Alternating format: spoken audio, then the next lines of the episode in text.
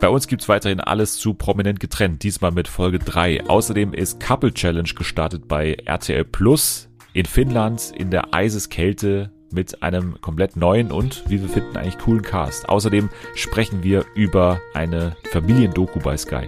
Ja, wir reden über die deutschen Kardashians, die schillerndste Familie Deutschlands, nämlich diese Ochsenknechts. Dazu sprechen wir über den Corona-Alarm bei Let's Dance. Wir reden über eine der interessantesten neuen Serien des Jahres, Station 11 und Natalie darf ran oder muss ran im großen Finale von Quiz auf Speed. Heute wird sich rausstellen, wer wird der Quizmaster dieses Podcasts. Also, alles das jetzt bei Fernsehen für alle.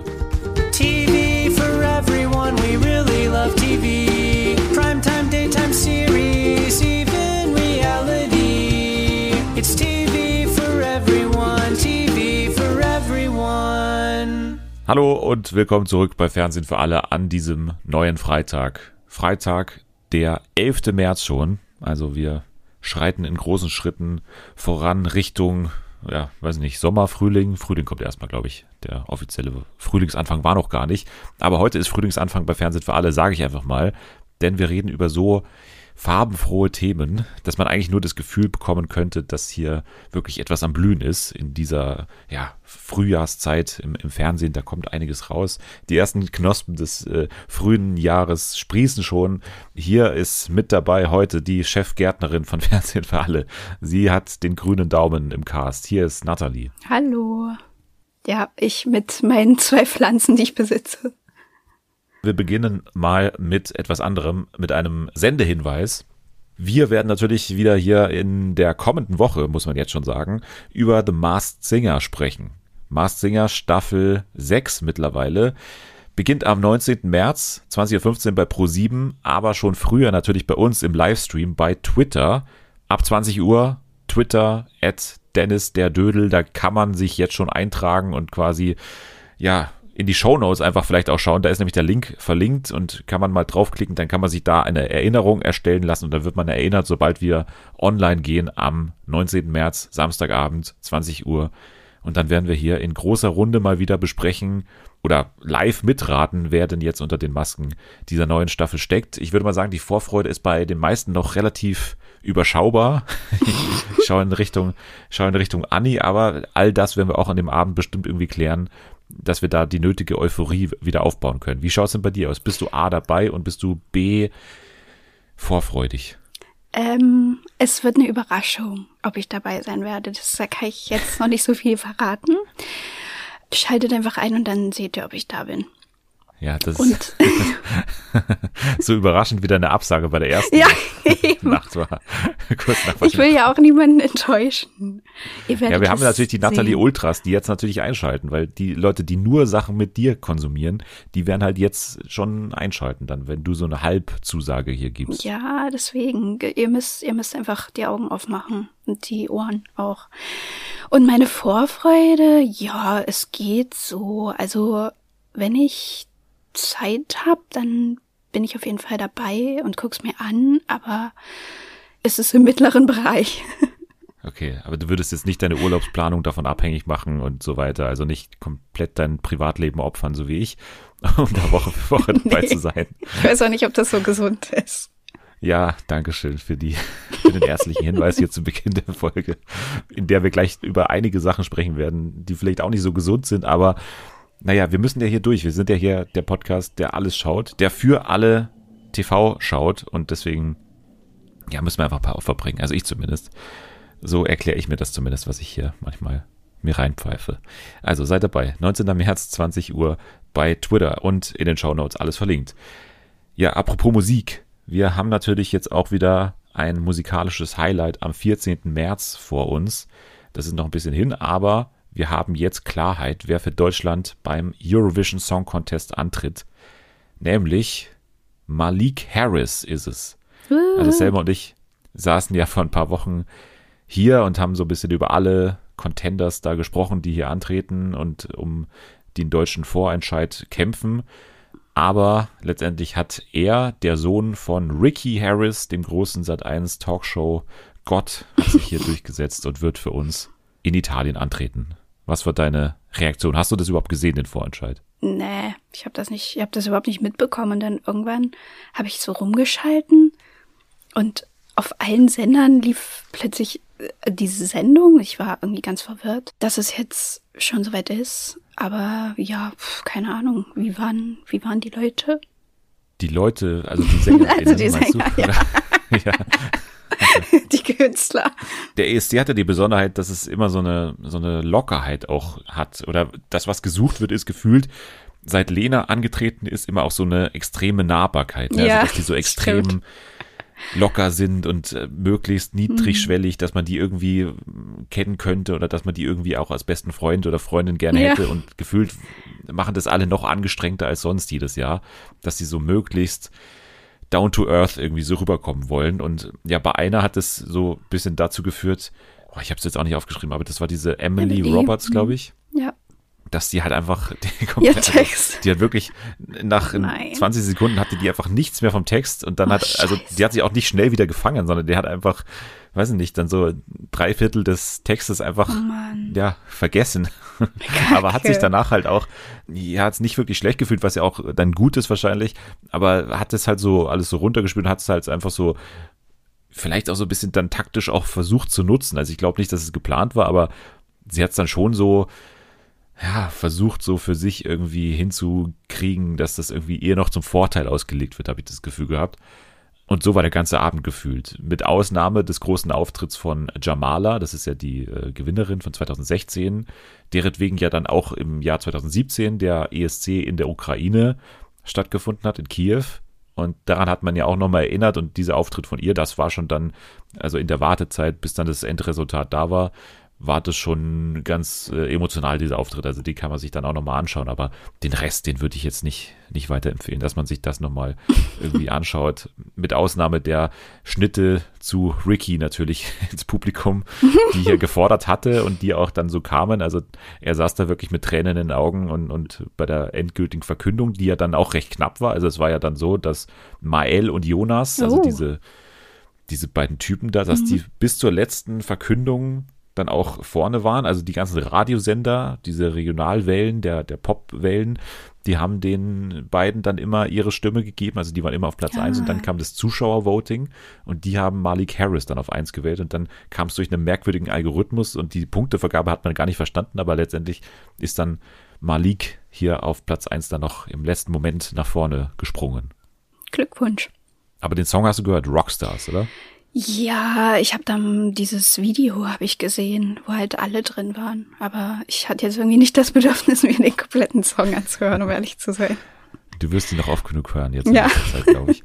Also von daher, naja, also ich glaube nicht, dass man hier große Siegchancen hat. Ich bin aber auch kein ESC-Experte, aber darauf scheinen sich ja einige zu einigen dann auch jetzt. Aber ich kann mir jetzt auch nicht den letzten Platz vorstellen. Es wird wahrscheinlich irgendwie so unteres Mittelfeld, nehme ich jetzt mal an. Ja, sagen wir jedes Jahr. ja, dann wird es trotzdem der Bestimmt Vorletzte. in der Mitte, in der Mitte und dann irgendwie ganz unten.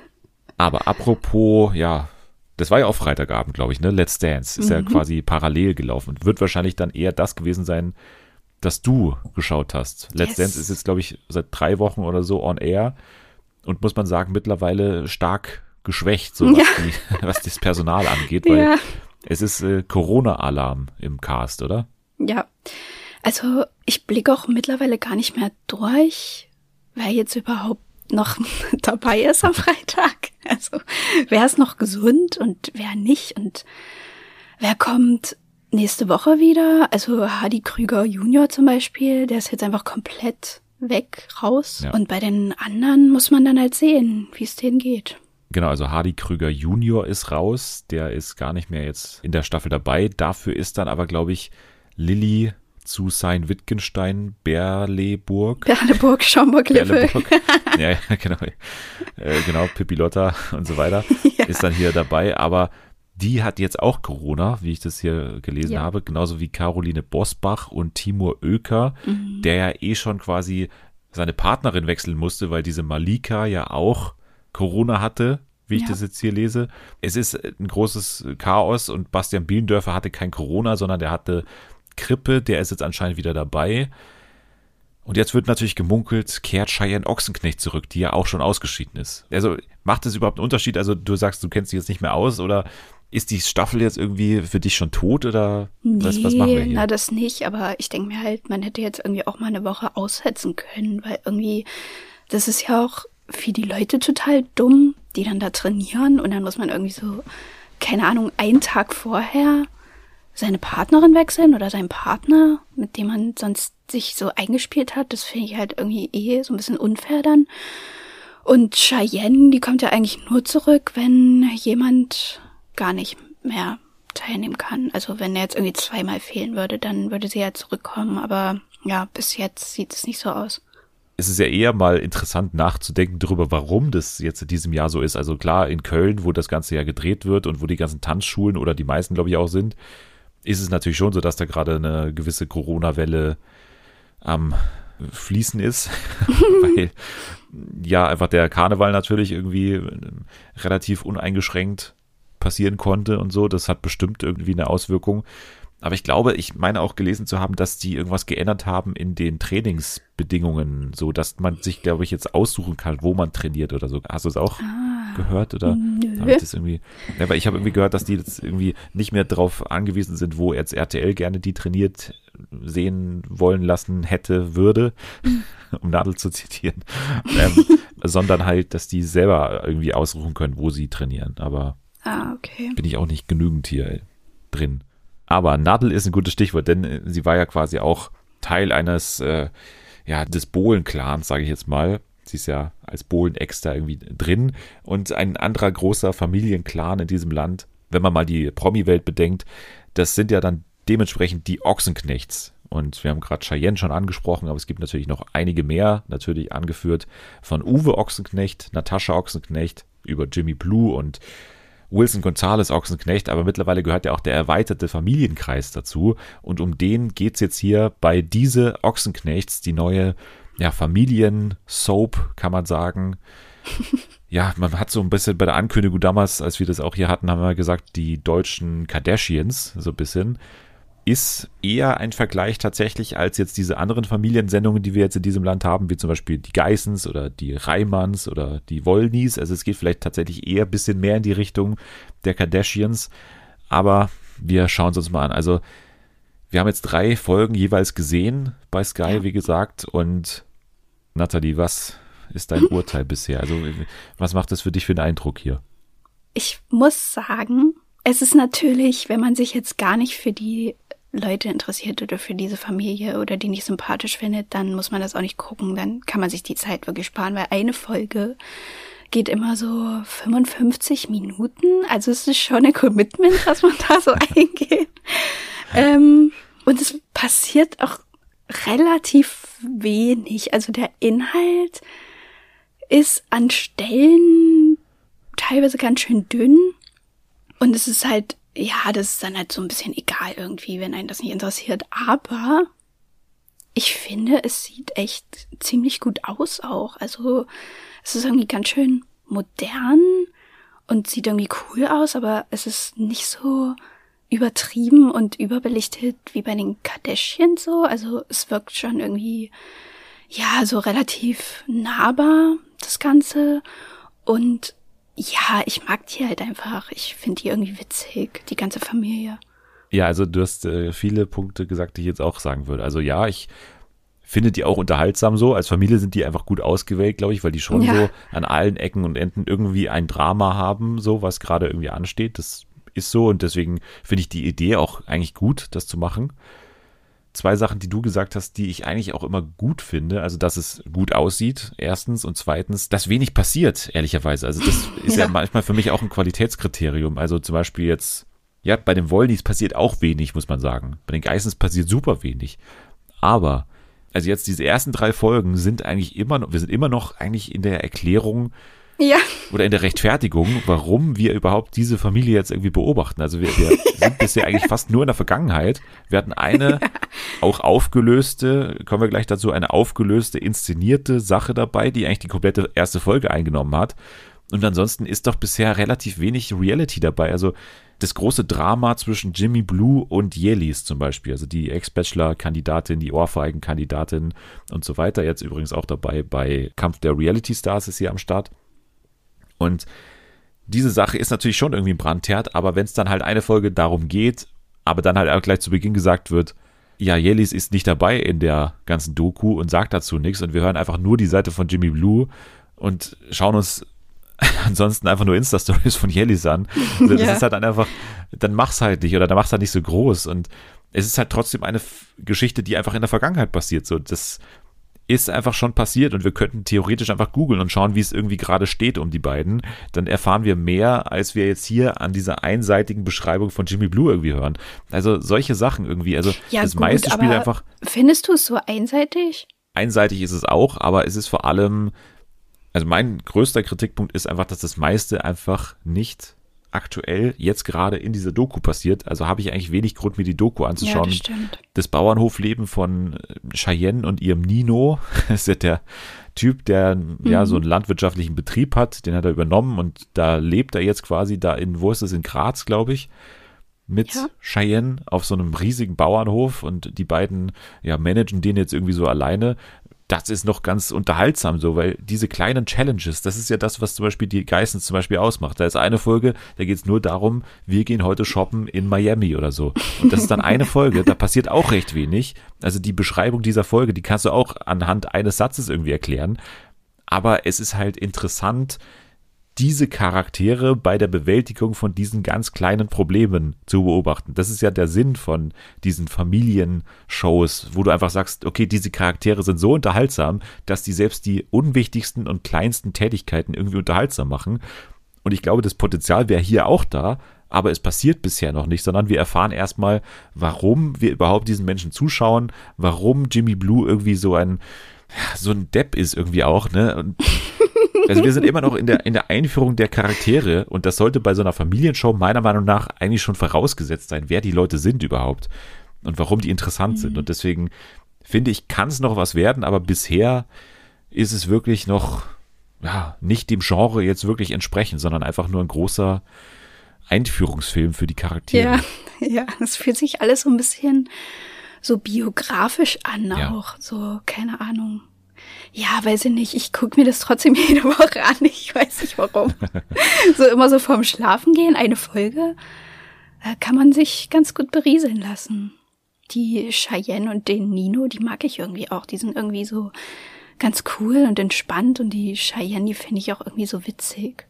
Jimmy Blue hat bei mir total verloren durch diese Doku, weil er wirklich einfach, der ist einfach blöd, muss man einfach sagen. Also der ist einfach, ja, wie er sich da so oh rausredet oh aus dieser ganzen Sache, das ist einfach so durchschaubar und da hat dann auch die ganze Familie natürlich dann auch ihren Einfluss, ne? Also die in der, die ganze Zeit bestärkt in allem, die müssen da auch sehen, so dass er natürlich auch seinen Teil dazu beigetragen hat und diese ganze finanzielle Sache, also Jimmy Blue, für alle, die es nicht wissen, ich wusste auch nicht zum Beispiel, deswegen ist es wahrscheinlich ganz cool, dass das ja, zumindest angesprochen du? wurde.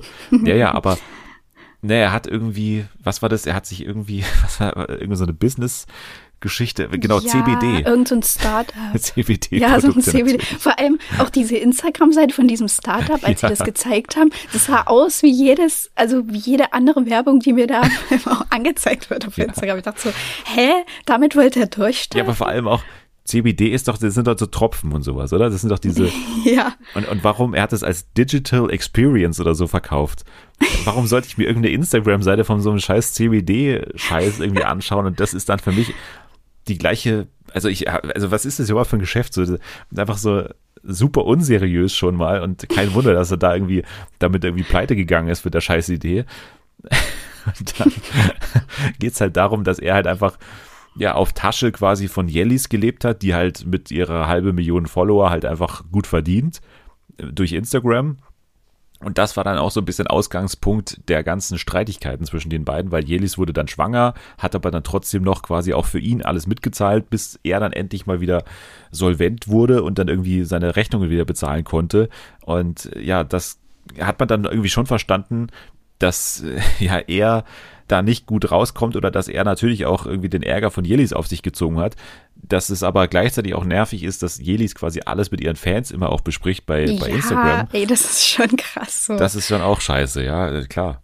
Ich find's halt immer irgendwie witzig, wenn die dann auch innerhalb der Familie da so drüber sprechen die telefonieren ja dann noch oft und dann sagt irgendwie Natascha so, ja, oh mein Gott, heute, da kam schon wieder so ein Artikel raus und Promi-Flash und alle stürzen sich darauf und ich bin jetzt hier das Schwiegermonster und dann sitzt da irgendwie so Cheyenne daneben auf so einer Sonnenliege, ist so übelst so trocken, sagt die dann so, ja, ja, keine Ahnung, äh, ja, also ich hätte mich schon längst getrennt an seiner Stelle, aber naja, also äh, die kommt hier nicht mehr hin und so. so übelst, fertig mit dieser Jelis, die hat da gar keinen Bock mehr drauf. Und die anderen sind immer noch so, ja, also wenn sie sich vielleicht irgendwann mal entschuldigen würde. Und die so, nee, also bei mir ist Schluss. wir müssen zu Folge 1 nochmal kommen, weil Folge 1 beginnt eigentlich richtig geil. Man denkt sich, Alter, was haben die hier bitte ausgegraben? Und was haben die auch für ein Glück, ne, dass quasi beim großen Familienfest, was in Folge 1 gefeiert wird, anlässlich von Natashas Geburtstag, dass da auf einmal unangekündigt die Steuerfahndung klingelt und nach, nach Jimmy Blue Ochsenknecht fragt. und ich habe dir schon geschrieben, da hatte ich nur Folge 1 gesehen. Boah, ich bin richtig drin so und äh, dass die mit der Steuerfahndung, das hat mich irgendwie richtig interessiert und so.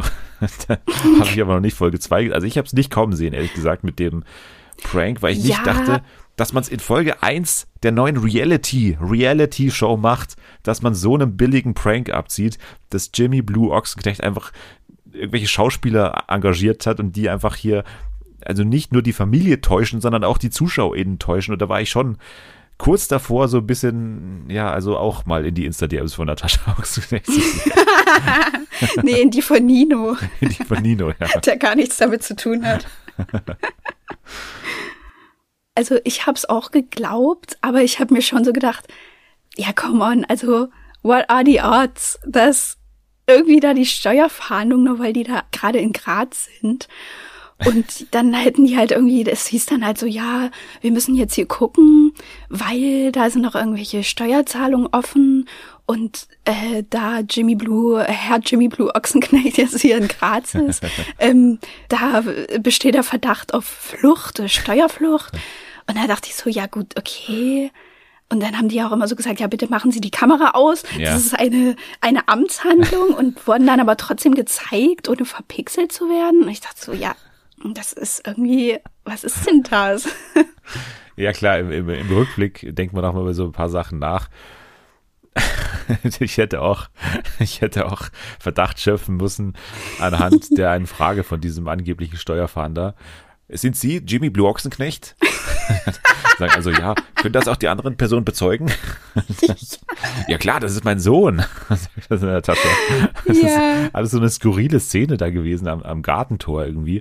Und dann und auch dann dieser auch Manager, Manager ja. der dann immer so die Hand so gestreichelt hat und seinen Rücken noch so, ja, wir haben doch eigentlich alles, ich habe es eigentlich schwarz auf weiß hier, der Brief hier, den ja. habe ich doch alles hier. Also es war schon unterhaltsam, aber ganz ehrlich, für eine neue Reality-Show in Folge 1 so einen Scheiß zu machen, das ist schon, ist schon nicht so geil, weil dieses Drama, was es eigentlich schon geben sollte in dieser Familie und was ja auch da ist, das halt nochmal so künstlich nach oben zu schrauben, ist halt schon nicht das, was eigentlich Reality tun sollte. Nee, nicht so richtig, aber irgendwie kaufe ich denen das auch ab, dass sie sowas öfter machen und dann haben die sich wahrscheinlich gedacht, ja komm, dann jetzt hier gerade auch am ersten Drehtag dann, ja, machen wir einfach mal hier so eine Aktion. Aber was ja auch eigentlich richtig lustig ist, derjenige, der ja eigentlich mit gar nichts irgendwas zu tun hat, ist Wilson. Der weiß doch gar nicht, was da seine Rolle ist oder seine Aufgabe. Der ist halt nirgendwo so richtig drin. Ja, der ist mein Lieblingscharakter, aber den habe ich schon davor sehr gemocht, weil der irgendwie, ja. weiß nicht, der macht ja auch so viele Indie-Sachen und so und gibt auch offen zu, dass er jetzt nicht so der steinreiche äh, Erbe ist oder so und nicht jetzt so finanziell unterstützt wird oder so, sondern der schlägt sich halt so als C-Schauspieler irgendwie durch, so. Also ja. ist nicht so, wenn überhaupt, so in, in so ein paar kleinen Rollen taucht er auf und ja, führt halt ein ganz bescheidenes Leben, würde ich jetzt einfach mal so sagen der spielt sich jetzt auch nicht als mehr auf, als er ist, irgendwie so. Der, der kommt nee, irgendwie überhaupt sehr, nicht, im Gegenteil. Genau. ich habe das Gefühl, die wollen manchmal so ein bisschen noch so mehr erfahren. Und dann gehen die auch in der dritten Folge zu so einem Musikvideodreh, was auch ganz Billo irgendwie ja, ja. ist, was ja auch, ja, ich meine, die werden damit nicht viel verdienen, diese Band. Aber es ist halt trotzdem irgendwie witzig, weil die wahrscheinlich so gesagt haben, ja, können wir da nicht mitkommen, äh, Wilson? Der hat so gesagt, ja, keine Ahnung, äh, wird jetzt nicht so viel passieren. Und dann sagt er auch immer so, ja, Also man wartet halt viel und Ja. sitzt dann da und trinkt irgendwie so ein Fritz-Cola und nichts passiert. Ja, aber das ist ja dann genau das, was ich eigentlich sehen will. Also klar, da passiert auch nichts, aber es ist halt echt und so. Und, und das ist halt dann das, was eben sowas wie die Geissens eben unterhaltsam macht, weil da gibt's auch solche Szenen, wo du dann einfach sagst, okay, das ist jetzt einfach der normaler Tagesablauf. Und der ist aber für uns trotzdem irgendwie kurios, weil irgendwie, dass der halt so einen Freundschaftsdienst macht für irgendwelche Leute und dass er Ja, einfach, stimmt. dass das sein Beruf ist, so zu solchen kleinen Drehs zu gehen und da irgendwie sich so durchzuschlagen mit solchen Einnahmen. Das ist ja das Interessante daran. Also, das interessiert mich auch alles mehr als solche Sachen wie Jelis Jimmy Blue, wo ich einfach nicht dabei bin bei der wirklich heißen Sache. Ja, sei irgendwie. froh. Ja, aber, aber, ne, da höre ich einfach Interviews von Jimmy mir an und das ist einfach nicht geil so. Ja, das Und sehe halt kaum was, was da irgendwie passiert. Alles, was die, glaube ich, aktuell noch meinen, was so super interessant ist, das finde ich weniger interessant und die, ja, Reality-Ansätze, die ich dann irgendwie schon da drin auch sehe und die, die Ansätze, die auch irgendwie rechtfertigen, warum genau diese Familie da beobachtet wird, die kommen meiner Meinung nach noch ein bisschen zu kurz. Aber noch ist es ja früh in dieser Staffel und deswegen gebe ich mal noch nicht auf und schau das weiter. Du auch? Ja, na klar. Jetzt, jetzt bin ich dabei. Jamie Blue und Jelis könnten ja theoretisch auch bei Prominent getrennt mitmachen. Sind beide prominent Ja. und beide getrennt. Aber das dient natürlich nur als charmante Überleitung zum nächsten Gliederungspunkt hier und zwar zu Prominent getrennt. Nämlich bei RTL immer noch am Laufen in Folge 3 mittlerweile. Wir haben bisher ja eh alle besprochen und können das auch in dieser Woche tun, denn Nathalie ist auch dabei. Ich glaube, die ersten beiden hast du so ein bisschen teilweise durchgeskippt, aber Ja, Folge 3. Stand natürlich im Zeichen von Markus und Maike so ein bisschen, oder? Ja, also so die erste Hälfte auf jeden Fall. Ich kannte die ja auch vorher noch nicht. Deswegen wusste ich überhaupt nicht, was da auf mich zukommt an Personen.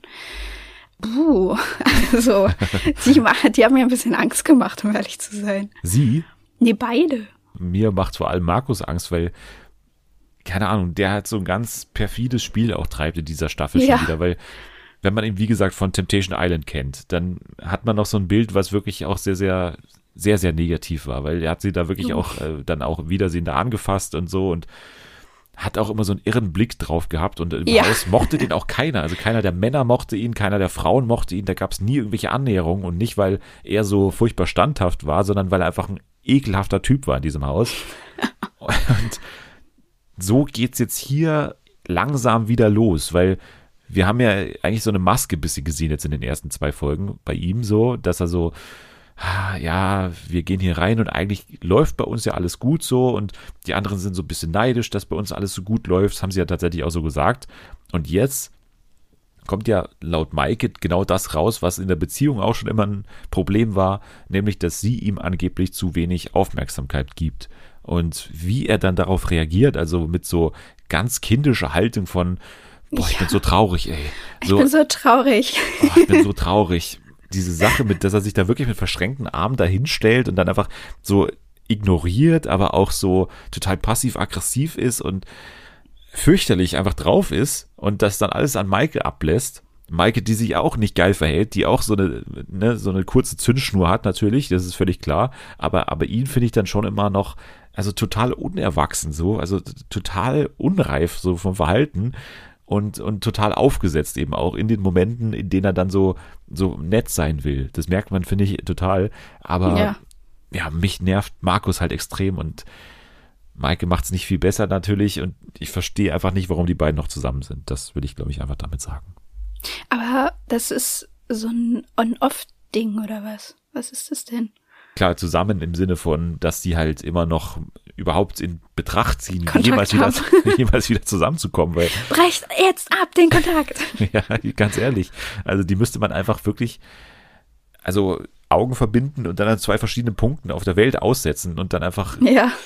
dafür sich leben lassen, weil dass die immer wieder zusammenfinden, das müsste man eigentlich gerichtlich verbieten, meiner Meinung nach. Das ist seine Amtshandlung. Das ist eine Amtshandlung. ja, also das ist Markus und Maike. Wir gehen vielleicht nochmal im Rahmen der Folge nochmal ein bisschen drauf ein. Es ging ja los mit diesem Spiel, bei dem man ja Wasser aus so einem Meer, also aus dem Meer musste man es mit Hilfe von löchrigen Eimern in so einen ja. Bottich schütten und dann sind dadurch irgendwie solche Buchstaben aufgetaucht an der Oberfläche des Wassers, bis man die dann eben nehmen konnte und dann muss man aus diesen Buchstaben wiederum ein Wort zusammensetzen, was für dich sehr, sehr gut gewählt war, das Wort Eifersucht, ja. was die Lösung war, weil ja, man kann diese Buchstaben sehr, sehr lustig kombinieren. Also sowohl das Wort Fischeuter kommt mal raus oder auch Tischfeuer. Gibt's Tischfeuer. Tischfeuer? oder das Wort Früchteeis kommt dann auch irgendwann mal raus. Also da, da geht sehr viel mit dieser Buchstabenkombination anscheinend. Das war sehr gut. Der Patrick war für das Früchteeis verantwortlich und war auch wirklich in diesem Spiel nicht eine große Hilfe. Doreen hat ihn aber auch irgendwie wissen lassen, dass er ihr jetzt nicht so viel hilft. Ja, auf jeden Fall. Aber mein, meine Lieblingssituation war auf jeden Fall die mit Gigi und Michelle. Die sind da an den Strand gekommen und er sagt so, du bist so langsam, du bist so langsam. Äh, ich laufe, ich laufe, du bleibst hier. Und ich dachte so, hä, es macht doch gar keinen Sinn dass einer alleine ja. ins, ins Meer rennt mit diesen Eimern und nicht zurückschleppen muss. Und er hat es überhaupt nicht geschafft. Ich dachte, er kollabiert. Ja, also muss man wirklich sagen, er hatte überhaupt gar keine Kondition. Ne? Also im ersten Spiel haben wir schon gesehen, dass er sofort kotzt. Also gut, da war er auch noch äh, stark äh, geplagt von einem Kater. Aber also klar, musst du da hin und her laufen und der Sand ist irgendwie auch tief und so bestimmt. Aber ganz ehrlich, so ein Alex oder so, der irgendwie 20 Jahre älter ist oder auch eben auch ja. ein äh, Patrick, der kollabiert jetzt hier auch nicht und keine Ahnung. Gigi ist ja irgendwie 21 oder 22 oder sowas. Also der mhm. ist ja wirklich auch noch sehr, sehr jung. Das war so geil. Wie der dann zurückkam und übelst fertig und der so, du musst doch laufen.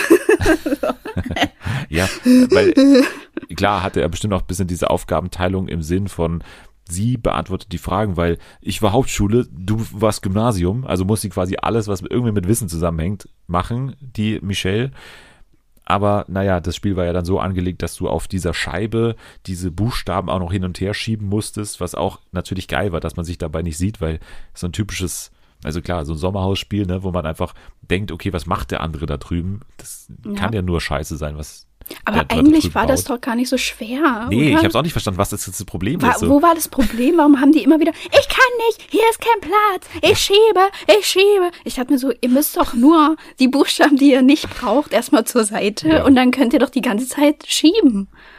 Ja, ich habe es auch nicht ganz verstanden. Also vor allem bei Cecilia und Cocky mal wieder, ne? Die beiden drücken ja, wirklich da ist gar nichts passiert. gegeneinander. Also die, die drücken wirklich auf derselben Seite, drücken sie ihre Buchstaben voneinander weg und ja, da muss man jetzt nicht äh, Physiker sein, um zu sehen, okay, da, da wird sich nichts bewegen, wenn ihr beide gegen die gleiche Platte da drückt. Aber gut, die beiden sind eh natürlich, also kommunikationstechnisch wahrscheinlich, das ist nicht, also ich sehe da keine große Zukunft für die beiden. Nee. Aber gut, ich glaube, die sehen sie mittlerweile auch nicht mehr. Bei Markus und Maike haben wir gesagt, was passiert ist. Da ja, gab es dann vor allem so die kalte Schulter von, von Markus auch während des Spiels und danach natürlich auch die Szene nach dem Spiel, wo sie das irgendwie so klären wollten, dann auf dieser Wiese vorm Haus, ne, und er wirft immer wieder vor, das ist ein Klären. Und Markus äh, bekam dann den Vorwurf, äh, dass er ein Aufmerksamkeitsproblem hat, haben wir alle schon gehabt, aber zur Eskalation kam es ja dann danach, als dann also finde ich schon recht aus dem Nichts. Irgendwann Maike von ihrer so, ja, ist es jetzt dein Ernst? Bist du jetzt wirklich sauer? So von dieser Haltung umgeschaltet hat von, also sie hat sowohl das Wort behindert gesagt als Beleidigung, was mittlerweile hier gepiept wird, aber auch das Wort Hurensohn Arschloch und verpisst dich. ja. Also sofort so hintereinander abgefeuert hat und so aus dem Nichts irgendwie kam dann dieser, dieser Umschwung bei ihr, finde ich.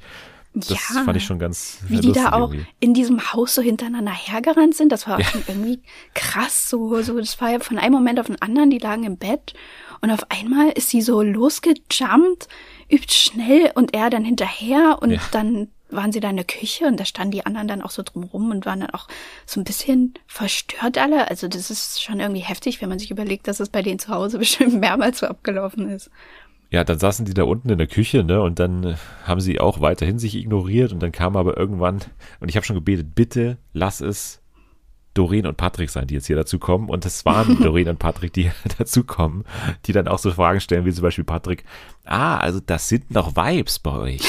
ja. Also, lauter solche Sachen. Die dann auch im O-Ton noch versucht haben, diesen Streit irgendwie so aufzudröseln. Ja, also der Markus, der ist ja sehr, und hat das so sehr schön mal wieder, sehr schön mal wieder erklärt. Der macht eh super O-Töne, finde ich, der, Ja. der Patrick. Genau, und dann haben sie sich irgendwann doch wieder vertragen, die beiden, muss man sagen. Ja, leider. Ja, die Gewinner des Spiels waren aber Lena und Robin, was dann natürlich für Robin wieder Oh dazu Gott.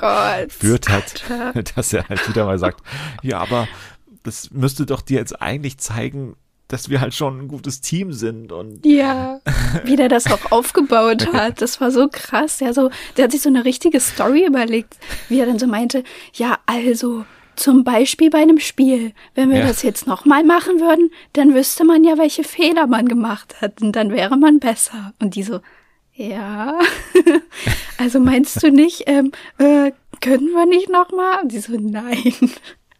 ja, also es kam ja dann auch raus, dass halt dieses Gespräch schon hundertmal stattgefunden hat. Und Man hat auch das Gefühl, er macht es halt nochmal für die Kamera, damit man das auch sieht, dass er das nochmal so probiert und so. Aber sie beeindruckt es ja zum Glück gar nicht, sondern sie bleibt halt bei ihrer Meinung und wird da auch gefühlt nicht weich, obwohl sie meiner Meinung nach dann schon immer natürlich ihm so Anlass gibt mit gewissen Umarmungen oder gewissen, ja, Gesten auch so, Ja, dass das da stimmt. schon noch irgendwo eine Nähe oder dass es jetzt nicht so für sie so komplett ausgeschlossen ist. Klar, kommuniziert sie das auch und sagt auch, klar, das ist jetzt für mich nicht der schlimmste Mensch der Welt, aber ich will von dem gar nichts mehr. Also 0,0. Das Ja. strahlt sie zu 100 Prozent jetzt auch nicht aus, meiner Meinung nach. Nee, also für ihn wahrscheinlich ist es immer noch zu viel, so Ja. dass sie den dann manchmal noch so länger umarmt oder irgendwas, weil ja, der checkt, der will das ja auch nicht checken. So, Ja. sie sagt irgendwie, ja, ich habe halt keine romantischen Gefühle mehr für dich. Und er so, ja, also die Lösung heißt, du musst es einfach nur zulassen. Ich mir so, nee, so funktioniert das halt nicht. Aber ganz ehrlich, er hat doch das geilste Weinen im deutschen Fernsehen gerade, oder? Also er hat so ein unterhaltsames Weinen. Also mehr, also wenn du, glaube ich, Weinen, wenn du da so ein Audio-Wörterbuch aufschlagen würdest, dann würdest du, glaube ich, sein Weinen sehen, weil das, oder hören, weil es einfach so weinenmäßig klingt, finde ich. Also er hat so ein super geiles Wimmern so in der Stimme. Das gefällt mir sehr, sehr gut. Also, Okay. das äh, zu Lena und Robin. Dann hatten wir natürlich noch ein Gruppenspiel, was ja erstmal nach Frauen und Männern irgendwie aufgeteilt war.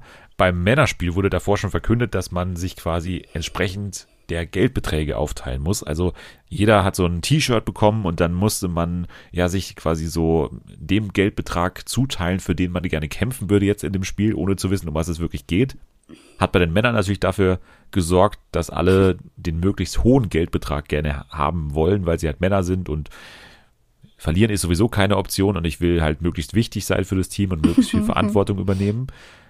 Hat dann natürlich bei Gigi dafür gesorgt, dass er relativ äh, verärgert darüber war, dass ihm ein Patrese beispielsweise vorgezogen wird in der Rangordnung, weil halt gesagt wird, okay, Gigi ist einfach sag ich mal, bei Wissensspielen jetzt nicht der, also es wäre jetzt nicht mal ein Telefonjoker, könnte er ja auch, würde ich jetzt mal sagen.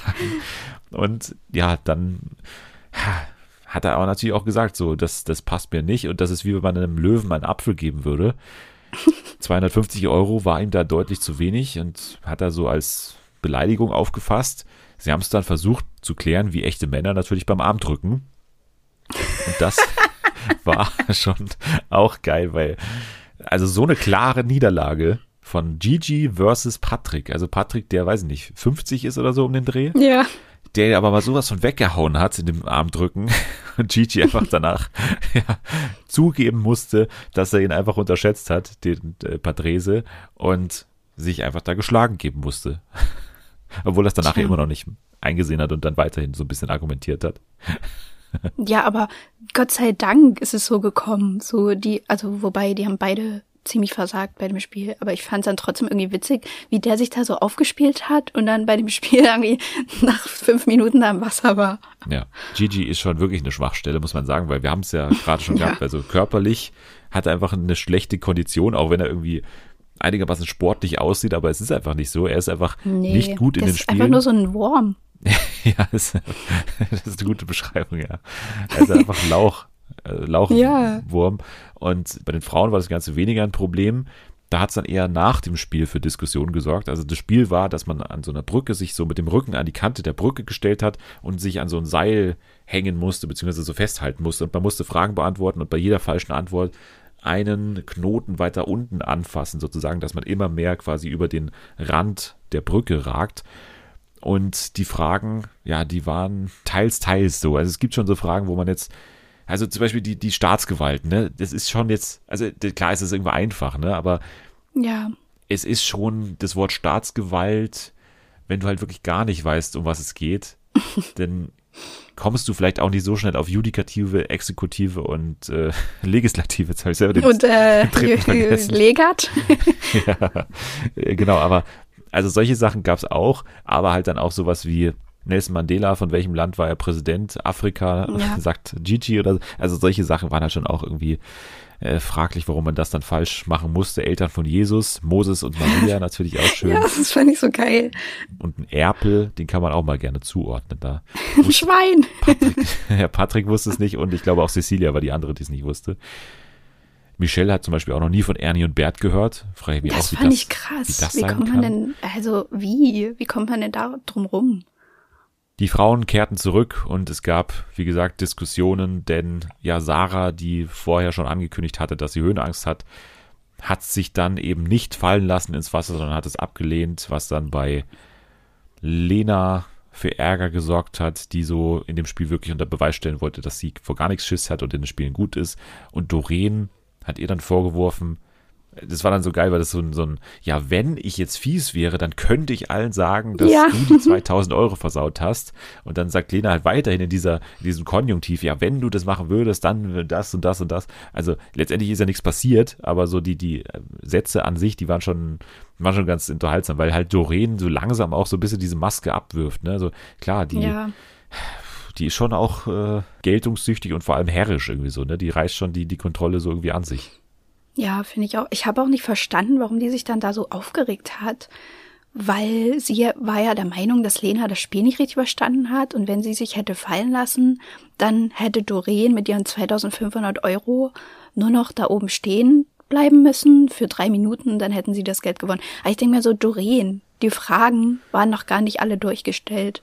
Und Ja. Doreen war kurz vorm Absturz. So, es hat überhaupt keinen, die war halt einfach zu schlecht und sie wollte es irgendwie nicht zugeben. Ja, ich habe das auch nicht ganz durchschaut, was jetzt genau ihr Vorwurf war, aber ich habe dann auch nicht weiter drüber nachgedacht, ehrlich gesagt.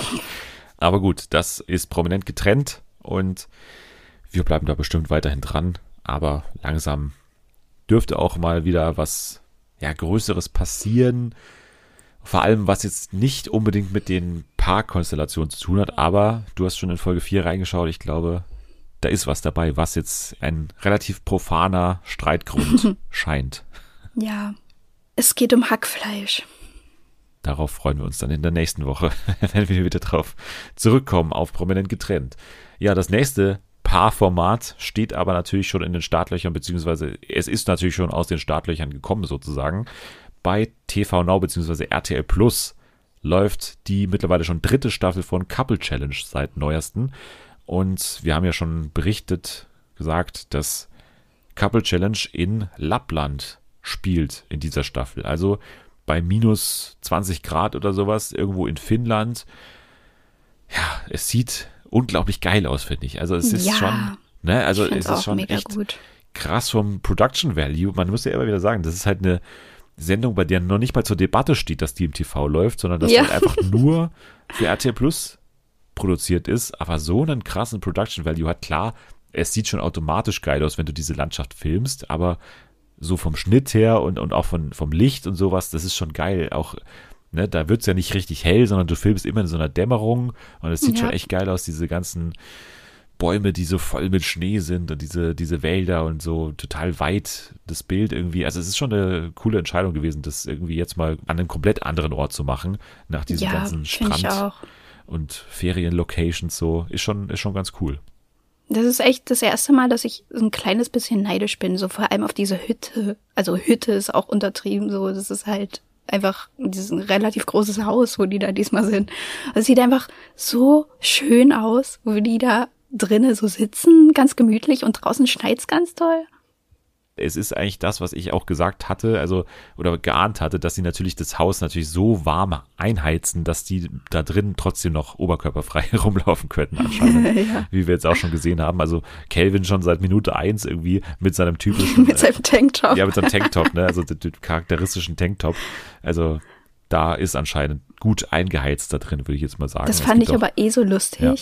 als Kelvin und sein Bruder den ich immer Melvin nennen will, aber der heißt nicht Melvin. der heißt, wie heißt der nochmal? Marvin. Marvin. Genau. Aber es ist irgendwie so verwirrend. Kevin und ähm, Melvin. Und Melvin. Ja, es stimmt. Wie die da so ankamen, natürlich als Erste, in diesem übelst hohen Berg an Schnee bei minus 20 Grad und Kelvin hat einfach so eine Leoparden-Jogginghose an. überhaupt nicht ordentlich ausgerüstet für dieses Wetter und die stehen dann da so, ja, ey, krass, ey, ey, übelst kalt, oh, krass, ey, wo sind wir nochmal? so. Also die beiden sind schon geil zusammen. Ne? Also man fragt sich, ja. warum man die noch nicht so zusammen gesehen hat, beziehungsweise warum Marvin noch nirgendwo so angekommen ist. Also klar, ich glaube, der hat eine Freundin, deswegen ist er für die ganzen Dating-Formate anscheinend nichts, aber schön, dass er jetzt hier dabei ist. So ein Brüderpaar hatten wir, glaube ich, auch noch nicht. Wir hatten mal die, nee. die Schwestern, glaube ich, oder? Stimmt. Aber die ansonsten. So schnell wegfahren. Genau, die, ja. die, die, österreichischen Schwestern oder Schweizer Schwestern, was es da war. Auf jeden Fall Kevin und Marvin sind hier die ersten Teampartner, die ins Haus einziehen. Natürlich auch irgendwie das Aushängeschild für die Staffel, dass Calvin hier dabei ist. Wir haben beim ersten Spiel eine Frage gehabt, wo es darum ging, wer hat die zweithöchste Gage? Und man konnte sich schon denken, dass natürlich der Typ mit der meisten Gage Calvin ist, oder? Also das da gehen wir ja, mal davon aus. Denke ich auch, ja. Genau, dann ging es weiter natürlich mit einem Mann, den wir auch schon sehr gut kennen aus vergangenen Formaten und seine Partnerin auch. Tommy und Sandra haben sich kennengelernt bei Ex on the Beach, sind jetzt seit Mitte August laut eigener Aussage zusammen und wirken schon wie ein Paar. Also ich habe hier nicht wie oft so das Gefühl, dass die erstmal so Lebensabschnittsgefährten sind für eine gewisse Nö. Dauer, sondern das wirkt einigermaßen authentisch. Ja, finde ich auch. Die sind auch, also ich mag die irgendwie auch ganz gerne zusammen, auch wenn die, glaube dadurch ein bisschen langweiliger jetzt werden in dem Format. Ich glaube nicht, weil ich glaube, dass die so Echt? eingeschworen sind und, und Tommy auch so ein Taktiker vorgibt zu sein. Ah, und so, ich, ich ja. sehe Probleme und ich habe schon wieder hier ganz viele Probleme gesehen. Ja. Das war schon wieder sein erster O-Ton. die könnte man einfach beliebig durchtauschen mittlerweile aus den ganzen Formaten, sondern äh, weil er einfach immer so dasselbe sagt. Aber jetzt in dem Zusammenspiel ist es halt dieser Sommerhauseffekt. Also ich glaube, bei ihnen kommt er richtig raus jetzt in dieser Staffel, dass du halt ja, halt immer stimmt. eine Verbündete neben dir hast. Also da kannst du dir noch sicher sein, dass du, egal was du mit den anderen Paaren machst, du kannst denen an den Kopf werfen, was du willst, weil du hast immer noch sicher eine, die zu dir hält. Und ich glaube, bei denen, da sind wir an einer guten Adresse jetzt erstmal. Ich glaube, da, da passiert was mit denen. Ansonsten noch Denise und Michael. Denise kennt man aus Love Island. Michael könnte man als Fußballer kennen, ist aber gerade, wie die Bauchbinde schön sagt, vereinslos. In der dritten Liga. ja, und Denise kannte Kelvin schon von Kölner Partys, wie übrigens die meisten. Also Kelvin war so ein bisschen das verbindende Glied, denn äh, Betonung auf Glied, weil er anscheinend mit allen schon mal irgendwie Party mindestens gemacht hat, sag ich jetzt mal. Ansonsten noch dabei Didi und Ariel.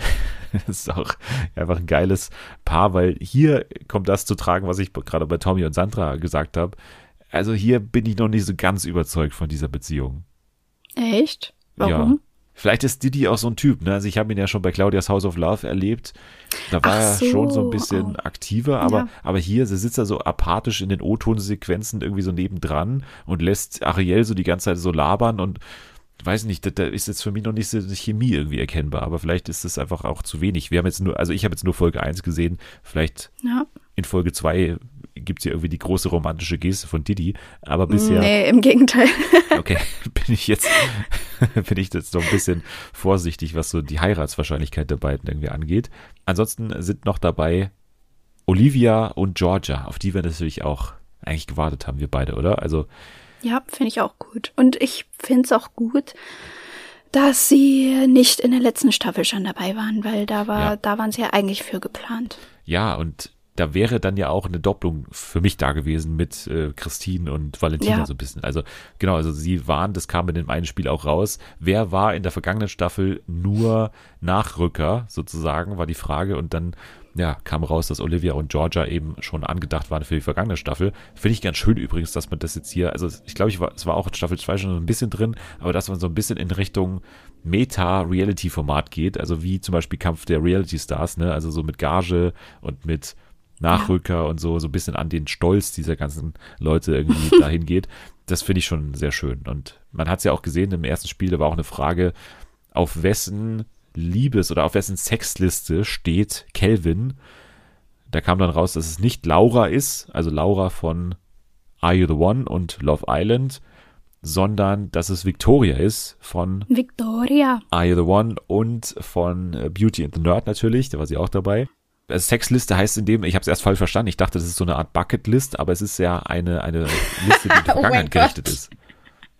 Eine ja. Bucketlist, stell dir das mal vor, da hast du da so einen Namen aufgeschrieben, den du noch abhaken willst, oder was? Also das ist jetzt doch nicht so außergewöhnlich, also das haben wir doch auch schon mal gehört, so von einigen Echt? Leuten. Ja, ja. Auch gerade von Victoria haben wir das doch gehabt in der Are You the One Staffel, so sie wollte doch unbedingt den Marvin, glaube ich, hieß er doch, oder den wollte sie doch unbedingt einfach so abhaken für sich, weil sie den einfach mal so testen wollte. Also deswegen ja, dachte ich, das bezieht okay. sich auf das. Ja, stimmt. Aber genau, Laura, da bahnt sich ein bisschen was an mit, mit Calvin, oder? Das hat man schon so ein bisschen. Glaube ich auch. Vor allem, das ist auch so schlau, dass die in ein Zimmer gesteckt wurden, ja, ja. alle vier. Ja, ja, das ist natürlich, äh, das war klar irgendwo. Und Antonia und Patrick finde ich auch eigentlich geil, weil das so, also es ist so ein bisschen im ganz Kleinen das, was jetzt eben Anushka und solche Leute ja. oder Glöckler im Dschungelcamp waren. Also die fühlen sich in diesem ganzen Dating-Show Super Trash-Kosmos als die großen Super-Promis, weil sie halt bei Bauersucht Frau dabei waren. Ja, aber hallo Leute. Also wie, wie falsch kann man sich denn selbst einschätzen? Das ist so unangenehm, wie die da vorgestellt werden. Und also, ja, also, naja, ähm, wir sind ja nicht hier wie die ganzen Trash-Leute. Ich denke mir so, Bauersucht Frau?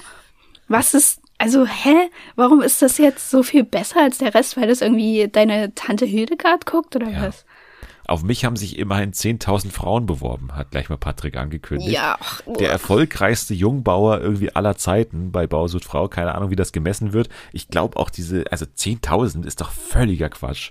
Also vielleicht 10.000 Kommentare bei Facebook insgesamt kumuliert oder sowas zu ihm, aber doch nicht Bewerbungen über die Produktionsfirma. Das, das kann mir doch kein Mensch erzählen. Das Wohnzimmer von Inka Pause war voll mit Briefen. ja, das ist völliger Quatsch, meiner Meinung nach.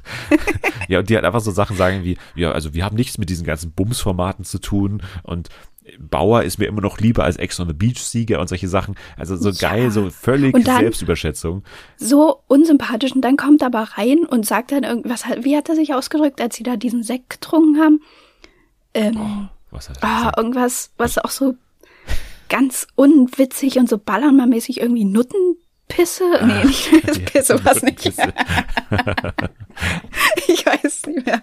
Aber so irgend so ganz komischen, dummen Begriff, wo ich auch so dachte, ja, und du bist, sollst jetzt hier der ja, große ja. Gewinner sein, oder wie? Ja, also die sind sehr vielversprechend, muss man sagen. Ne? Also ich glaube, die werden, die werden einiges an, an Konfro auch versprechen jetzt in der Staffel. Also wir wollten ja nur mal so ein bisschen so einen Startschuss hier geben für die Staffel und, und sagen jetzt einfach mal, Setting macht Spaß, Cast ist vielversprechend, Tommy und Sandra Meinung, Meinung nach so ein bisschen die, die Taktiker, Kelvin so ein bisschen natürlich mit allen irgendwie am Anbandeln, plus noch die geile Kombination im, im Couple mit, mit Kelvin und äh, Melvin und, und noch die super Überschätzungsbauern. Also ich bin schon mal voll drin jetzt, ehrlich gesagt. Ja, ich auch. Ich freue mich richtig. Sehr schön. Dann bleiben wir da dran und halten euch auf den Laufenden, nicht nur bei Prominent getrennt, sondern auch bei dem anderen Couple-Format, nämlich Couple Challenge. Ja, ganz kurz zu News vielleicht. In dieser Woche, ja, so ein bisschen querbeet irgendwie. Also angekündigt wurde nämlich ein eigener Streaming-Dienst für Taskmaster. Das hast du uh. sicherlich auch gesehen, ne? Taskmaster yes. Super Max Plus. Das ist natürlich äh, erstmal ein Name, wo ich dachte, okay, das ist erstmal ein Scherz. Ist aber keiner, sondern es ist ein Streaming-Dienst, der zunächst mal nur in USA und Kanada funktioniert und bei dem alle bisherigen, zukünftigen und internationalen Adaptionen des Formats Taskmaster ah, okay. ohne Werbung angeboten werden. Ja, das ist ganz geil. Ich hatte, als ich das gesehen habe, hatte ich erst kurz Angst. Ich auch. Dass man die ganzen Folgen ja. nicht mehr sehen kann und dann irgendjemand hat aber auch kommentiert. Und da haben die dann geantwortet, nein, die Folgen werden trotzdem auf YouTube hochgeladen. Dachte so, oh mein Gott, Gott sei Dank. Ja, also ich hatte auch erstmal richtig Schiss. Aber ganz ehrlich, Taskmaster ist so ziemlich das am besten betreute Format, was so Fanservice ja. angeht. Also allein mal den, den Store, also wenn man sich den Taskmaster Store anschaut, was es da alles an Produkten gibt, ist ja unglaublich, wie man immer Updates bekommt, was gerade wann kommt, wann kommt die neue Staffel, wer ist da dabei und so. Also total gute Betreuung, finde ich, was die Fans angeht. Und ja, hier hat man natürlich gesagt, dass die Folgen schon bei YouTube bleiben, was ja auch für mich immer so ein großes Kriterium ist, um das anderen zu empfehlen, weil du kannst einfach sagen, okay, völlig gratis bei YouTube, ja. schaust dir an. Und man muss aber schon sagen, dass die Folgen von Taskmaster bei YouTube extrem beworben sind. Ne? Also da, da gibt es in jedem Werbungsbreak, also der Werbungsbreak der eigentlichen Fernsehsendung, gibt's, wenn du die Einstellung jetzt ohne irgendwie Adblocker oder sowas hast, dann bekommst du immer Werbung angezeigt. Und das ist schon, also ich schaue immer bei meiner PS4-App bei YouTube und das ist schon echt heftig. Deswegen, ich glaube, für ja. einige wird es sich lohnen, aber für mich nicht, sage ich jetzt mal. Weil das Ganze mhm. kostet halt 6 Dollar pro Monat oder 50 Dollar für ein Jahr. Und das ist halt dann einfach so viel wie, oder fast so viel wie Disney Plus jetzt zum Beispiel. Ja. Das ist einfach zu viel, aber, aber gut weiß nicht, vielleicht gibt es halt irgendwelche Specials noch, die halt dann konkret nur für diesen Taskmaster-Channel kommen und das würde dann schon irgendwie natürlich wieder interessanter sein. Ich arbeite ja immer noch an meinem Plan, irgendwann die deutsche Version umzusetzen ja. und äh, werde das auch nicht aus den Augen verlieren, den Plan. Ja, das hoffe ich. Starsplay hat jetzt seine erste deutsche Serie angekündigt. Das ist eine andere Überschrift. Starsplay ist ja immer noch ein sehr, sehr kleiner Streaming-Dienst in Deutschland international vertreten, aber halt vor allem zubuchbar bei Amazon und auch bei Apple TV, hat aber dann doch ja ein sehr interessantes Programm mit Normal People, aber auch mit Killing Eve, um jetzt mal hier so zwei Favoriten des Podcasts irgendwie zu nennen. aber auch gleich übrigens mit Station 11, zu der wir gleich kommen. Jetzt haben sie aber auch angekündigt, dass es eine erste deutsche Serie geben wird, und zwar heißt die Nachts im Paradies, basiert auf einem Nordic Noir von Frank Schmolke, noch nie davon gehört, aber Jürgen Vogel wird hier die Hauptrolle spielen als Taxifahrer, der eine 18-jährige Tochter hat, die nichts mehr mit ihm zu tun haben will. Und dann steht hier dabei, apokalyptische Ereignisse in einer schicksalshaften Oktoberfestnacht führen dazu, dass okay. sich die Wege der beiden wieder kreuzen. Von den MacherInnen Hä? von Das Boot. Ja, kann funktionieren. Kann funktionieren und hat erstmal einen starken Namen mit Jürgen Vogel vorne dran. Also bestimmt irgendwie auch schlau, kommt aber bestimmt erst 2023, von daher dauert das ja eh noch.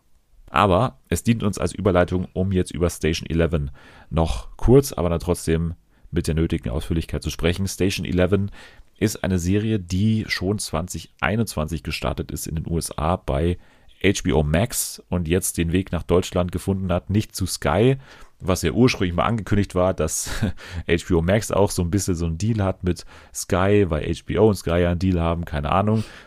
Ist es jetzt nicht dazu gekommen, zumindest nicht bei der Serie.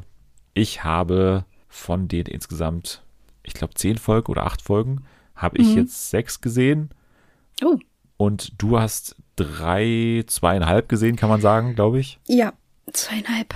Ich würde dir mal die, die Bürde überlassen, erstmal zu beschreiben, um was es geht obwohl es eigentlich erstmal nicht, nicht schwer sein sollte, glaube ich. Also ja, ja. Ich, also eigentlich gibt es gar nicht so viel zu sagen, glaube ich, oder? Also es geht um die Zeit während einer Pandemie und die Zeit nach einer Pandemie. Also es werden dann quasi so verschiedene Leute begleitet und es ähm, gibt dann eben immer so Rückblicke und Zukunftsblicke was sich in dieser Welt, in der diese Menschen leben, ebenso verändert hat und wie das alles so abgelaufen ist. Genau, also eine Pandemie, die, also sage ich mal, sehr starke Ähnlichkeiten aufweist zur Corona-Pandemie. Also tatsächlich ist es aber so, dass die Serie natürlich schon früher in Auftrag gegeben wurde. Also ich habe das tatsächlich auch immer so mitbekommen, weil ich das sehr stark verfolgt habe, was mit diesem Material passiert und was vor allem mit den Leuten, die dahinter stehen, irgendwie passiert. Also das sind nämlich Patrick Somerville und Hiro Murai.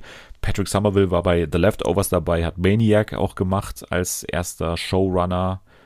Und Hiro Murai ist vor allem beteiligt an Atlanta und an allem, was Donald Glover macht. Von daher habe ich die beiden schon sehr stark immer verfolgt, was sie machen und habe auch eben verfolgt, als es damals angekündigt wurde. Und das war 2019 oder 2018 sogar schon, als es irgendwie rauskam.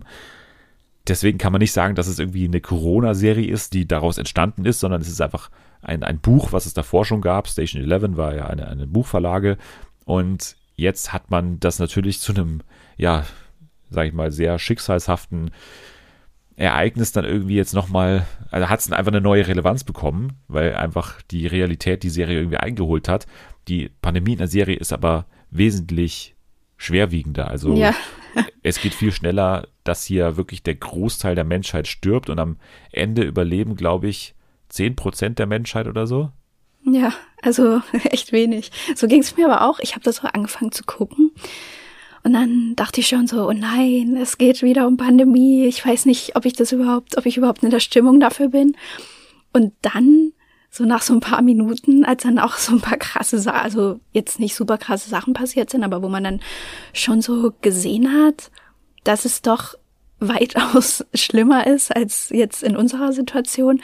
Das hat mich dann wieder so ein bisschen so hochgeholt, auch wenn es schlimm klingt, aber ich dachte dann so, okay, das und das kommt mir bekannt vor, so das, da sind wir auch so durchgegangen. Aber so, dass jetzt da wirklich innerhalb von Sekunden quasi so die Leute wirklich an diesem, an dieser Grippe, wie sie das da immer nennen, halt einfach so wegsterben und alles ausfällt, auch an Strom und Infrastruktur und so. Das hat mich dann so ein bisschen beruhigt, muss ich sagen. Ja, also es stürzen ja wirklich auch Flugzeuge ab, weil halt impliziert ja. wird, dass die Piloten irgendwie erkrankt waren und dann halt einfach sofort sterben, also wenn sie diese Infektion haben. Das ist erstmal die Ausgangslage. Wir konzentrieren uns aber natürlich auf Leute, die überleben und vor allem auf die junge Kirsten. Ja. Die ja ein junges Mädchen ist. Ich glaube so um die zehn Jahre wahrscheinlich, zehn, zwölf oder sowas. Ich kann Alter nicht einschätzen. Ich, ich merke schon.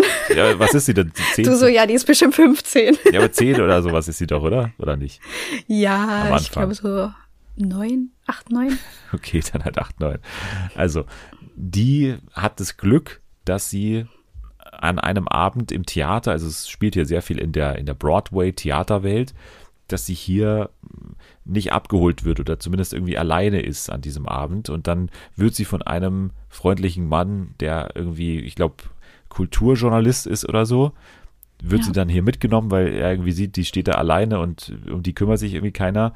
Er bietet halt an, die mitzunehmen, bekommt dann aber auf dem Weg einen Anruf von seiner Freundin, die irgendwie Krankenschwester ist oder sowas oder Ärztin und sie teilt ihm halt mit, wie schwerwiegend diese Pandemie ist und sein wird. Sie ist selber schon infiziert und ja, sagt ihm im Prinzip, schließ dich ein.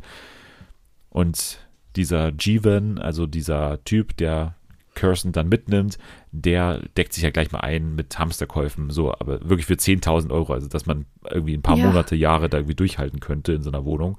Und ja, schließt sich da mit seinem Bruder Frank ein und eben Kirsten, die natürlich immer noch die Hoffnung hat, dass ihre Eltern irgendwie äh, bald wiederkommen und sie irgendwie abholen, aber ich sag mal so, die drei sind dann schon auf, auf sich alleine gestellt und zusammen mit den anderen Leuten, die irgendwie auch noch sich in Sicherheit bringen konnten, wird dann eben in die Zukunft geschnitten und gezeigt, was jetzt aus diesen Leuten wurde. Und zwar so weit in die Zukunft, dass teilweise eben auch andere SchauspielerInnen hier zum Einsatz kommen. Für Kirsten zum Beispiel Mackenzie Davis, die natürlich eine tolle Schauspielerin ist. Äh, Black Mirror zum Beispiel gemacht. San Junipero ist, glaube ich, einer ihrer bekanntesten Rollen, aber auch in vielen anderen guten Sachen dabei gewesen. Die spielt hier die erwachsene Kirsten sozusagen. Und das ist jetzt ein bisschen ja eher das, worauf die Serie vor allem eingeht. Also was passiert, nachdem man so ein krasses Erlebnis irgendwie erlebt hat als Menschheit wie macht man weiter und es geht so ein bisschen um den Umgang damit und den, den Neuaufbau und Wiederaufbau und um all das, was man sich bewahren will, vielleicht auch von der alten Welt und wie man die neue jetzt irgendwie neu aufbaut. So, das ist so ein bisschen das, was hier im Mittelpunkt steht. Also es ist relativ schwer zu beschreiben, weil ja, es ähnlich wie The Leftovers natürlich ist. Also der Vergleich liegt auf jeden Fall auf der mhm. Hand. Deswegen war es auch so eine Serie, auf die ich mich total gefreut habe. Und ich muss sagen, das ist nicht an Leftovers rankommt, aber trotzdem also gerade natürlich optisch und auch, und auch so von der Musik auch schon sehr, sehr nahe kommt dem, was ich so faszinierend fand und finde an, an The Leftovers. Und deswegen bin ich erstmal noch dabei und, und bin total äh, ja, angetan von der Serie bisher. Was, was sagst du? Wie haben dich die zweieinhalb Folgen, die du gesehen hast, jetzt mal unterhalten? Die erste Folge hat mich schon ziemlich so reingezogen. Und dann sind da aber auch immer so ein paar Momente, die, wo ich noch nicht so ganz weiß, in welche Richtung das geht, ob das auch so ein kleines bisschen so Mystery-mäßig ist. Kann man das so benennen? Ja, es ist halt surreal teilweise auch, ne? Also es gibt halt ja. so Szenen, die man noch nicht richtig einordnen kann. Und es steht auch vor allem, das muss man vielleicht noch sagen, das titelgebende Buch Station 11 ja. spielt halt auch eine Rolle. Also es gibt ein Buch, was Kirsten hat. Station 11 heißt es und ja, das ist so eine Graphic Novel und das ist noch nicht ganz klar, was mit dieser Graphic Novel so wirklich ist. Also es wird ständig daraus zitiert und es ja, gibt so verschiedene Ansätze, bildet sich irgendwie aus dieser Vorlage irgendwie so eine Art Religion oder so eine Art Weltanschauung, keine Ahnung. Also mhm. das ist ein, ein Rätsel, was man, glaube ich, jetzt noch nicht erklären sollte oder noch nicht weiter darauf oh, eingehen sollte, okay. aber es ist erstmal etwas, was noch nicht so übererklärt ist natürlich und deswegen kann ich verstehen, das ist halt einfach ein bisschen unklar noch, ja. Ja, das hat mich so ein bisschen verwirrt und ansonsten, also ich glaube, ich begleite die Kirsten auch ganz gerne so. Das ist auch ganz spannend, weil die ja dann auch mit so einer Theatergruppe so umherreisen und das ist ja, also die haben dann quasi so von null wieder gestartet und haben sich da so ihre kleine Theaterfamilie aufgebaut und ähm, fahren da eben zu verschiedenen Orten und führen da irgendwelche Shakespeare-Stücke auf. Was mich ein bisschen rausbringt jedes Mal, sind die vielen Zeitsprünge. Also ich verstehe irgendwie, dass man das mit dieser Story äh, gut in Verbindung bringen kann, mit diesen Rückblicken und so. Und da blickt man auch ganz gut durch, aber zwischendurch begleitet man dann eben auch so andere Charaktere und gerade in der dritten Folge, in der ich jetzt bin, da wird so oft hin und her gesprungen, dass ich manchmal Sachen wirklich falsch verstanden habe und irgendwie dachte, dass die so kurz vor Ausbruch der Pandemie passiert sind und erst so 20 Minuten später habe ich gecheckt, ach nee, das war 2007 und dann äh, das ist irgendwie, ich finde es ein bisschen zu viel. Ja, die Erzählperspektive ist relativ komplex und ich finde auch, ja. dass sie nicht so gut aufgeht wie bei The Leftovers. Also es ist schon klar, dass Somerville jetzt eigentlich ziemlich genau den Approach wählt, den zum Beispiel auch Damon Lindelof eben bei Leftovers gemacht hat, aber auch bei, mhm. bei Lost gemacht hat oder auch bei Watchmen gemacht hat. Also was ich eigentlich liebe. Ich finde, das ist eigentlich die, die perfekte Art und Weise, um eine Serie zu erzählen, oder für die meisten Stoffe zumindest, nämlich dieser POV-Style, also dass quasi jede Folge so ja. eine POV einnimmt von einer anderen Figur, weil ich das eigentlich immer. Ja, das mag ich auch. Bei Leftovers ist halt das grundsätzliche Gefühl immer, dass du denkst, okay, ich habe jetzt gerade eine super geile Folge gesehen und will jetzt sofort wissen, wie es weitergeht. Ja. Dann kommt die nächste Folge und du bist erstmal so, oh nein, jetzt gehen die zu dem Charakter, okay, warum gehen die jetzt genau zu dem Charakter? Und dann auch noch irgendwie acht Jahre davor und man fragt sich so, musste das jetzt sein? Aber dann ist man im Laufe der Folge wieder an dem Punkt, von dem man eigentlich herkommt, dass man eigentlich wissen will, jetzt wie geht's mit dem weiter. Und das ist so dieses grundsätzliche Leftovers-Gefühl, das ich jetzt bei Station 11 in der Form noch nicht hatte. Also, dass nee. ich wirklich an jeder Figur so stark interessiert bin, wie jetzt an der Hauptfigur. Bei Leftovers ist es teilweise so, dass man einfach Kevin, also Justin Thoreau, einfach mal vergisst, teilweise so, weil man einfach mit Matt oder mit Nora oder so total glücklich ist. Erstmal will man einfach nur deren Geschichte wissen, obwohl die mit der Hauptgeschichte so eigentlich relativ wenig erstmal zu tun hat. Und das ist jetzt hier auf jeden Fall noch nicht so der Fall. Äh, aber ich habe, wie gesagt, auch noch nicht alles gesehen. Vielleicht ergibt alles in einem großen Rahmen noch viel mehr Sinn. Aber ich habe erstmal Spaß an der ganzen Machart auch an der Erzählweise, obwohl die komplex ist und noch nicht so zu 100% aufgeht. Ich bin einfach froh, dass es gerade so eine Serie gibt. Und die schauspielerischen Leistungen plus, wie gesagt, die Machart sind für mich erstmal Gründe, warum ich sage, schaut mal das an. Ich werde es auch auf jeden Fall weiter gucken, aber ich bin jetzt nicht so super tief drin wie in manch anderer Geschichte. Ja, das verstehe ich. Aber die Serie macht es einem dahingehend auch nicht so einfach muss man vielleicht so ein bisschen knacken, diese Serie. Und ein bisschen, mhm. ein bisschen, ja, stur sein auch. Genauso ja. stur, wie die Serie mit ihrer Erzählweise teilweise ist. Aber ja, vielleicht muss man da auch mal durch. Ich bin ganz froh, dass die gerade da ist und vor allem ist es ja halt eine Serie, die sich mit dem beschäftigt, worum es jetzt in der echten Welt auch geht. Also quasi, was macht man oder wie kommt man raus aus einer Pandemie? Klar, in einem komplett anderen Kosmos sozusagen oder in einem komplett anderen Kontext, dass es eben einfach wenige Überlebende gibt und quasi eine neue Gesellschaft aufgebaut werden muss. Aber trotzdem, was bewahren wir jetzt aus der Zeit der Pandemie und, und was holen wir zurück aus der Zeit vor der Pandemie und, und, und was nicht? Das wird ja da verhandelt. Das ist ja auch was, worüber man sich aktuell unterhält in der echten Welt. Und deswegen kann man, finde ich, auch die Geschichte irgendwie hier gut als, als Vorbild nehmen oder irgendwie als, als Parallele nehmen, wie man das so machen kann jetzt. Also so viel zu Station 11. Schaut es euch an bei Stars Play. Alle Folgen sind da schon verfügbar.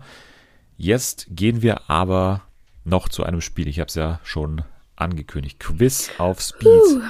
Das große Finale. Du pustest schon durch, richtigerweise. Ja, ich bin schon richtig aufgeregt.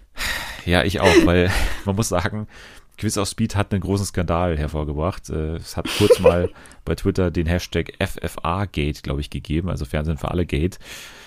Grund war die vergangene Ausgabe. Erstmal, unser verantwortlicher Redakteur im Schnitt hat leider vergessen, diese tickende Uhr drunter zu legen, diesen Soundeffekt. Weiß ich auch nicht, wie das passieren konnte. Also ich habe gehört, es war spät nachts, äh, als dieser mm. Typ ja, ja. geschnitten hat. Aber es wurde auch richtigerweise gesagt, dass während der zwei Minuten, die du auch gleich zur Verfügung hast, dass da ein Schnitt drin war. Und es war auch tatsächlich ein Schnitt drin. Es waren auch Schnitte in allen anderen Ausgaben von Quiz auf Speed drin, weil ich ehrlich gesagt nicht dachte, dass die Leute hier nachprüfen, ob das tatsächlich zwei Minuten sind. Aber ich kann Entwarnung geben, es war nie so, dass irgendwas inhaltlich hier geschnitten wurde, sondern einfach nur, es wurde ein Äh rausgeschnitten oder es wurde ein Versprecher, der vielleicht für die ZuschauerInnen ver verwirrend sein könnte, rausgeschnitten. Nur das für den Hinterkopf. Heute werde ich aber gar nicht schneiden. Ich werde diese zwei Minuten nicht schneiden und Ihr könnt nachprüfen, dass es exakt zwei Minuten sein werden. Es ist aber so, dass heute ja das große Finale ist. Selma führt aktuell immer noch mit zwölf Punkten, zwölf unglaublichen Punkten seit der ersten Ausgabe von Quiz of Speed, Anfang des Jahres. Jana hat dann mit fünf nicht ganz heranreichen können an diese Spitzenposition und Anni ist letztes Mal eben sehr, sehr nahe gekommen mit zehn Punkten. Und jetzt hast du noch die Möglichkeit als letzte Teilnehmerin hier alle zu überflügeln. Oh Gott, ja, bestimmt.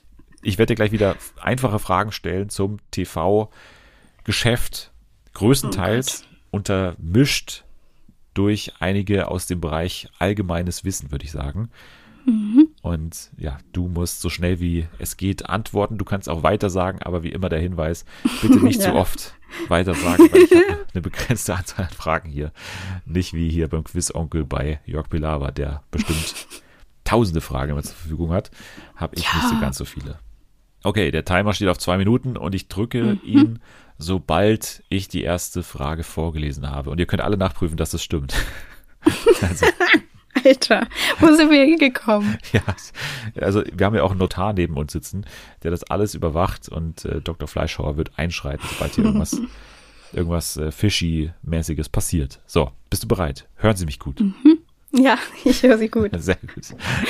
Dann geht's los, sobald ich die erste Frage gestellt habe, die da lautet. Wie hieß die wöchentliche Sendung, die Joko und Klaas bis 2017 auf ProSieben produziert haben? Circus Halligalli. Richtig. Auf welchem Sender läuft in Deutschland aktuell SpongeBob Schwammkopf? Ähm, Nickelodeon. Richtig. Welche Hunderasse ist Kommissar Rex? Schäferhund. Richtig. Wie heißt Till Schweigers Rolle in Tatort? Weiter falsch. Nick Chiller. Welche Farbe entsteht, wenn man weiß und rot mischt? Pink. Ja, rosa. Also hallo. Ja, Welchen, das stimmt. Okay, richtig. Welchen Ballermannstar verkörpert Matthias Distel? Äh, Icke Hüftgold. Richtig. Um welche Uhrzeit läuft täglich RTL aktuell? 19 Uhr. Falsch, 1845. Wer moderierte die erste Staffel von Let's Dance? Äh, Silvi Mais und Habe Kerkeling. Richtig. Nein. Habe Kerkeling stimmt. Oh, Wer okay. ist Tobias Regner? DSDS-Gewinner. Richtig. Nenne ein Süßgebäck. Krapfen. Richtig. Welcher TV-Sender überträgt in Deutschland am meisten Golf?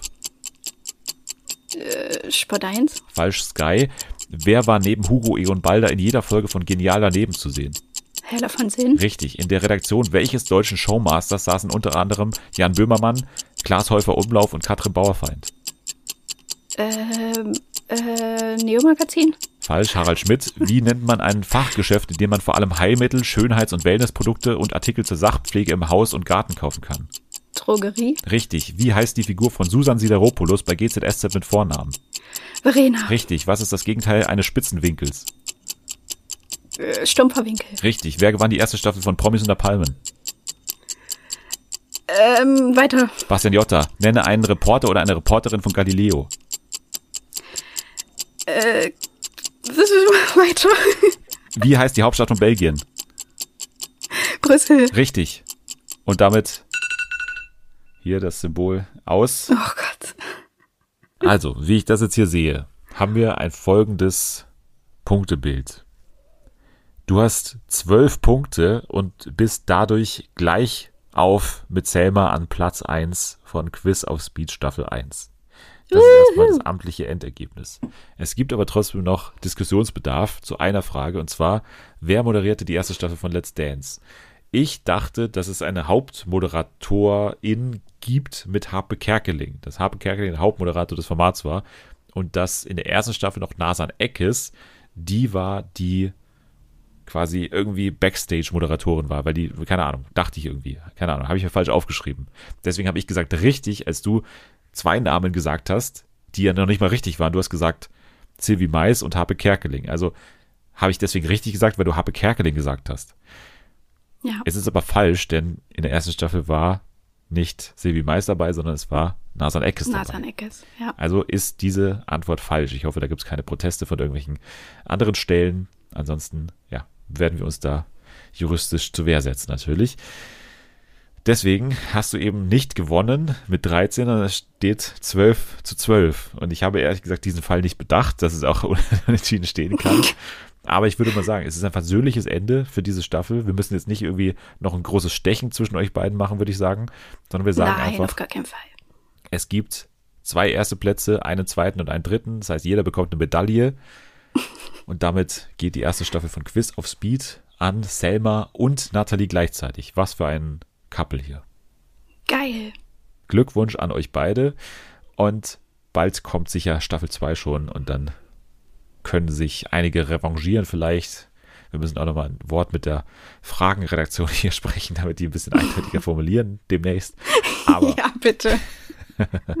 aber hoffentlich ohne Skandal und äh, für alle nachvollziehbar, was hier gerade ausgewertet wurde. Jetzt sei noch euch ans Herz gelegt, dass ihr Natalie folgen könnt bei Twitter unter welchem Handle? Ed Nathalie K. Fernsehen FA, da kann man den Podcast folgen, man kann liken und retweeten. Am hilfreichsten wäre aber die Hilfe bei Apple Podcasts und Spotify. Da kann man nämlich bewerten mit fünf Sternen oder bei Apple Podcasts sogar mit einer Rezension. Ich glaube, bei Spotify sind wir jetzt bei 100, also danke für alle 100 Leute, die schon auf die fünf Sterne hoffentlich geklickt haben. Und ja, dann geht's hoffentlich genauso weiter und äh, das nächste Ziel sind natürlich die 1000. Also auf geht's, 1K, macht sie voll. ja, Leute, los. Macht sie voll. Sagt euren Freunden Bescheid. Genau. Also jetzt aber nochmal Danke in aller Form an dich fürs dabei sein. Danke auch. Sehr gern. Nächste Woche dann weiterhin natürlich alles zu prominent getrennt. Wir bleiben auch bei Couple Challenge dran. Wir hatten jetzt gestern am Donnerstag für euch schon das äh, Umstyling bei Germany's Next Topmodel, meines Wissens. Mhm. Das werden wir natürlich auch beobachten. Und das deutsche Queer Eye ist angelaufen bei Netflix. Vielleicht werden wir auch da mal reinschauen. Also ihr könnt jetzt aber schon mal abschalten. Wir holen uns jetzt erstmal einen Krabben. Bis dann. Wollte ich auch gerade sagen. Tschüss.